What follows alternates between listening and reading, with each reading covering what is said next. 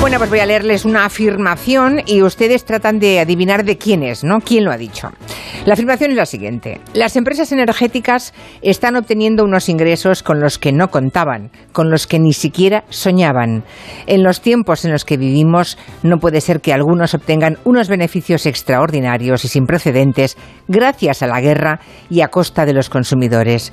En estos momentos los beneficios deben compartirse y canalizarse hacia quienes más los necesitan. Cierro comillas. Sí, podría haberlo dicho Pedro Sánchez o Teresa Rivera, incluso Yolanda Díaz. De hecho, recordamos manifestaciones muy parecidas.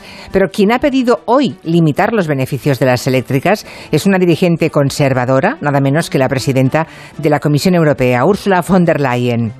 Mientras en el Parlamento Europeo los europarlamentarios del PP español aplauden esa propuesta de su compañera de filas, en España va y votan que no, en contra de la propuesta del Gobierno, solo, seguramente, porque es una propuesta del Gobierno. Una forma peculiar de buscar el bien común y el interés general, ¿verdad?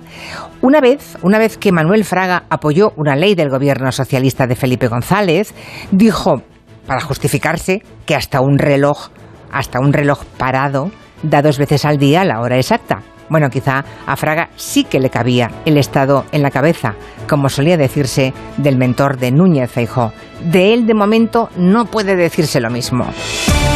Vamos a reflexionar sobre la